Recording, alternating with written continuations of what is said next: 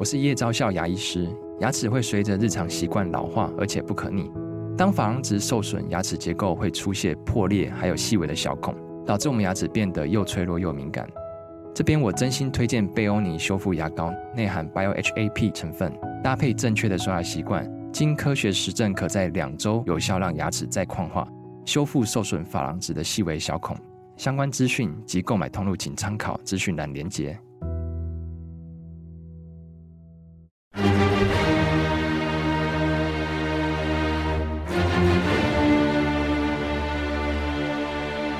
赵少康时间，吃喝玩乐骂，和我一起快意人生。我是赵少康，欢迎来到赵少康时间的现场。天气气象局气象署了，现在叫气象署说，今天二十六号，台湾附近水汽增加啊，各地高温三十一到三十五度啊。云林及台南有局部三十六度以上高温发生的几率，早晚各地低温大概是二十五到二十七度。吴德荣在他的专栏说：“啊，说什么呢？我看看啊，说这个中秋连假，南海及菲律宾东方海面各有热带扰动。”不管会不会发发展成台风，跟台湾都保持了安全距离，对我们的天气没有什么影响啊。那中秋连假，大台北东半部云量稍增，偶有局部短暂雨的几率，气温微降，这看起来还好哈。本来说会下雨嘛，现在看起来又还好哈。黑海舰队指挥官被打死了，乌克兰说俄军像没有头的鸡乱窜，乌克兰声称俄罗斯黑海舰队司令。上个礼拜遭到乌克兰攻击身亡，但官员指出，俄罗斯舰艇还在对乌克兰发动攻击。乌克兰这件事情呢，俄罗斯国防部还没有评论啊。CNN 报道，乌克兰声称，上个礼拜五乌克兰一次攻击造成俄罗斯三十四名军官死亡，还有一百多名俄军受伤，身亡的包括俄罗斯黑海舰队司令索科洛夫上将。这可能是乌军到现在为止对克里米亚最大胆的攻击。一名乌克兰海军官员指控，尽管指挥官死亡，俄罗斯船只还在对乌克兰发动攻击。他说，这些攻击出于惯性，反正就是要打。乌克兰海军发言人说，俄罗斯总统普丁无法控制舰艇在海上的实际运作，而是要依靠海军上将。他批评俄罗斯海军失去了真正管理一切的人，现在就像无头鸡一样在乱跑。乌克兰军方指出，俄罗斯发动更多攻击，赫尔松地区至少有六十五伤。在此同时，俄军礼拜一说挫败了乌克兰对多个地区的飞弹跟无人机攻击。俄罗斯国防部说呢，莫斯科的空的防空系统击落库尔斯克地区上空四架乌克兰无人机，还有别尔哥罗德地区七架无人工程机。现在看起来都是无人机打过来打过去了哈。你有无人机，我也有无人机了哈。然后呢，我去炸你啊，等等哈。那这时候就是你的情报很重要。那我相信乌克兰情报都是美国给他的了哈。所以呢，美国给他的这个情报看起来是蛮准的啊。所以呢，才有这么多将军被打死，你知道啊？将军怎么的出没，这这一定是美军能够掌握。那就告诉乌克兰，然后就飞弹会有无人机去打啊。不这样打一打哈，会不会打出？当然，本来已经是结成仇了啦。可是呢，会不会越来越升高？就彼此仇恨越来越大嘛？那到最后呢，双方都拿出杀手锏呢，就就会很这个很血腥啊。泽连斯基说，第一批美国的 M1 埃布兰主战车送到乌克兰，正在抵御俄罗斯军事入侵的乌克兰引颈期盼 M1 埃布兰埃布兰。战车已经送达。乌克兰总统泽伦斯基表示，乌克兰已经收到第一批 M1 主战车，将可增加乌军的反攻力量。泽伦斯基在可加密社群网站 Telegram 发文，表示收到国防部长乌梅洛夫传来的好消息，埃布兰战车已经运抵乌克兰，目前正准备增援乌军。他没有透露有多少辆埃布兰战车到了，也没有说要多久才能部署到前线。他表示谢谢盟友履行协议啊。菲律宾海防部队称已经成功移除黄岩岛里面呢中国设置的屏障。面对中国在南中国海的强势作为，菲律宾政府展现强硬处理方式。菲律宾海岸防卫队说，他们已经移除中国在南海黄岩岛部署的浮动屏障。马尼拉指控北京在有主权争议的黄岩岛部部署这类屏障，是为了阻止菲律宾人进入他们的。传统渔场啊，菲律宾渔民会在中国控制的黄岩岛一带捕鱼，菲律宾政府上周对渔民进行例行性再补给任务时呢，发现黄岩岛入口被一条三百公尺长的浮动屏障封住。不过从菲律宾最新声明来看，不知道是不是整个屏障三百公尺都被移除，还是开个口而已哈。外媒解读，这个可能是一年多来中菲双方在黄岩岛主权争议快速恶化。就是这个动作可能使双方争议快速恶化，引发紧张哈。之前菲律宾不是搞了一个破船吗？在那个地方上面放了几个兵在那边守，就说呢，这是我们的领土。那后来呢，他们想去修那个船，因为那个船越来越海上东西很难维护了啊，风啊、海风啊，还有盐分啊等等，他们就啊，之前老共对他们送食品啊、补给啊也就算了。人总要活嘛，哦，你不能连食物都不给人家。后来说要去送一些去修理那个船的加固，让那个船坚固的那些材料，老公就出面阻止，就搞双方不欢，哦，很不很不爽。所以老公大概就是给你搞一个这个什么三百公尺的一个海上的屏障，那菲律宾就把它移除，哦，那到底将来会怎样？亚塞拜人纳卡区种族清洗，亚美尼亚总理。说人民出逃。昨天我们讲过这个新闻。亚塞拜然境内的纳戈尔诺卡拉巴赫区，简称纳卡区，一个燃料库发生爆炸，超过两百人受伤。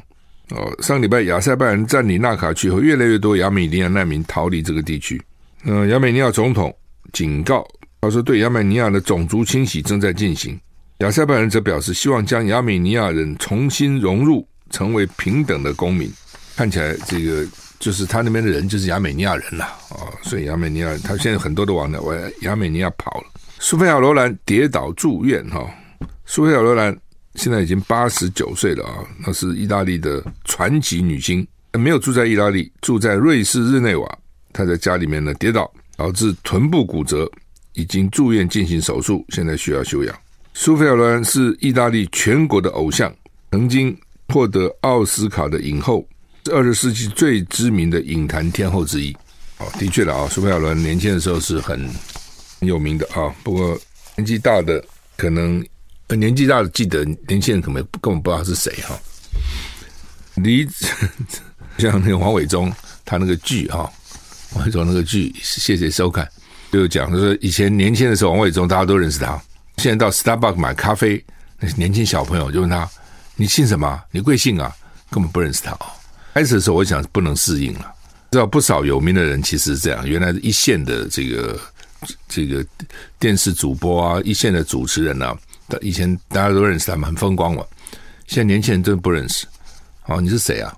所以这也是一种心情，但是也是一种实况了哈。所以你现在问台湾年轻人苏菲亚罗兰是谁？我看 没有人知道，年纪大的人才知道啊。当时真的红哈。黎智英被关起来将近千日了哈，三年多。他的儿子叫黎崇恩，致函英国政府说应该对中国强硬。传媒集团创办人黎智英今天监禁满千日，国际间为父亲黎智英奔走的黎崇恩，十九日致函英国贸易大臣阿登诺克，请求会面，并呼吁英方现应该正视现实，停止对香港生意照做，一切如常的态度。智英具有英国公民身份，他被控。违反北京二零二零年六月实施的香港特别行政区维护国家安全法，名包括串谋勾结外国或境外势力。他的国国安法案件数次遭到延后审理，自二零二零十二月三十一日羁押算起，黎智英九月二十六号遭监禁满一千日。国政府十九号发布新一份香港半年报告，提到英方将持续要求行使对黎智英的领事探视权。报告称呼黎智英为英国公民。英国官员之前多称黎智英是持有双重国籍的英国公民。说黎智英没有放弃中国籍。部分英国国会议员强调，英方称黎智英拥有双重国籍是落入中方圈套，规避政府对公民的责任。议员们不满，为何英国政府迟未就中方违背中英联合声明制裁相关官员？就是黎智英儿子，当然希望英国政府要出面了哦，说你们现在英国当没事一样哈，这边商生意照做，一切正常。我爸爸已经被他们关了一千天了啊。不过这个当然对香港政府的形象、北京政府形象是有很不好的影响了。西方国家都在看他，他们这种算是指标型人物，就像以前阿里巴巴马云就指标型人物哦，你对马云都可以这样子对待，对不对？那当然表示其他人会害怕。哇，马云他都敢这样，对不对？那其他人没有马云那么有钱、有本事、有企业，那更糟。资金也是一样。我们休息一下回来。南极海冰破纪录，比三十七年前减少了一百万平方公里。美国国家冰雪数据中心指出，南极周围海海冰不断缩小，今年冬天已经创下新的低点。这个再次证明了科学家的恐惧：南极气候变迁的影响正在急剧发生。路透社报道，这一系列的转变会对企鹅等在海冰上繁衍下一代的生物造成严重的后果，而且由于海冰减少，反射太阳光的面积与效率降低，都会加速全球暖化的脚步啊。美国国家冰雪数据中心指出，南海海冰规模在本月十号达到今年最大，大概覆盖一千六百九十六万平方公里的范围，创下了一九七九年开始卫星记录以来的最低点，比一九八六年的记录还要再减少一百万平方公里。过去十年以来，南极洲受到气候变迁影响相当剧烈。由于南极较北端的区域暖化速度比全球平均快上四倍，海冰正在急剧的消失。就南极比较北端的区域暖化速度比全球平均快四倍，为什么？一定各种气象的原因吧。反正那个地方暖化非常快，所以那个海冰呢就急剧的消失。哈，NASA 最大最大的小行星。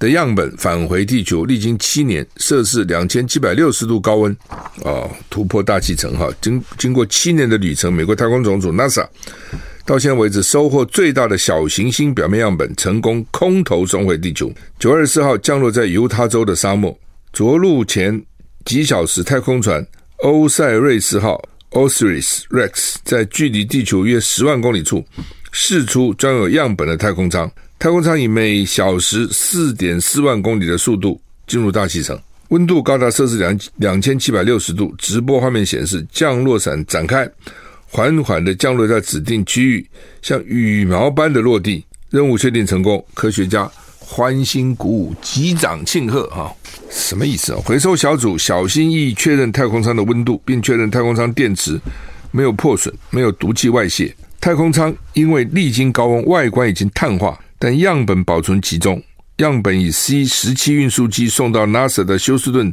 詹森太空中心，预计今天正式开箱。欧塞瑞斯号二零一六年发射，二零二零年后从小行星贝努的岩石表面采集了大概两百五十公克的岩石跟土壤。二零二一年五月，这启程返回地球，往返。贝努的任务总距离达到六十二亿公里。未来两年，科学家将在专用无尘室分析样本，部分样本也会切割送到全球各地的实验室，像加拿大、日本等等。期望连同先前的龙宫小行星样本，为探索太阳系的起源提供关键的资讯。就是这种小行星啦，不是大的行星，小的行星，太阳系小的行星，他们拿到那个地地球呃星球表面的一些样本，然后。送回、抛回，经过大气层回到地球，哦，到犹他州，哦，这是蛮厉害的，你要算得清楚。然后呢，温度可以到了两千七百六十度高温，哦，就经过的时候，哇，那个摩擦力很大的哈，那还能够虽然碳化，但里面的样本还是好的。那科学家就要研究这里面，研究什么呢？哎，这个里样本里面含有什么东西啊？有没有水汽啊？哦，有没有什么其他的放射线能够探测到出来东西啊？就是主要就要看那边到底适不适合生物生存，有没有其他的生物哦，主要就看这个了。哦，那人类一直也在找，说将来万一地球毁了，有没有其他的星球能够移民过去？我那个是多困难呢、啊？你想，其他的星球怎么会适合你生存呢？各种条件都不一样嘛。哦，那如果你真那么担心地球会毁了，你就不好好把地球。到现在为止还没毁啊，你就好好对待地球，不是更简单吗？你现在不是，你现在说我要到别的地方找个地方，将来人可以移移民过去，但是你现在还尽量的破坏，有多少星球可以让你这样破坏呢？今天联合报的头版头是说，高雄地检署搜索台农蛋品，因为他在高雄哈，那这个图案才那个老板的三十万交保，高雄市政府已经罚了台农跟信兴一千一百三十万，高雄市政府是狠狠的。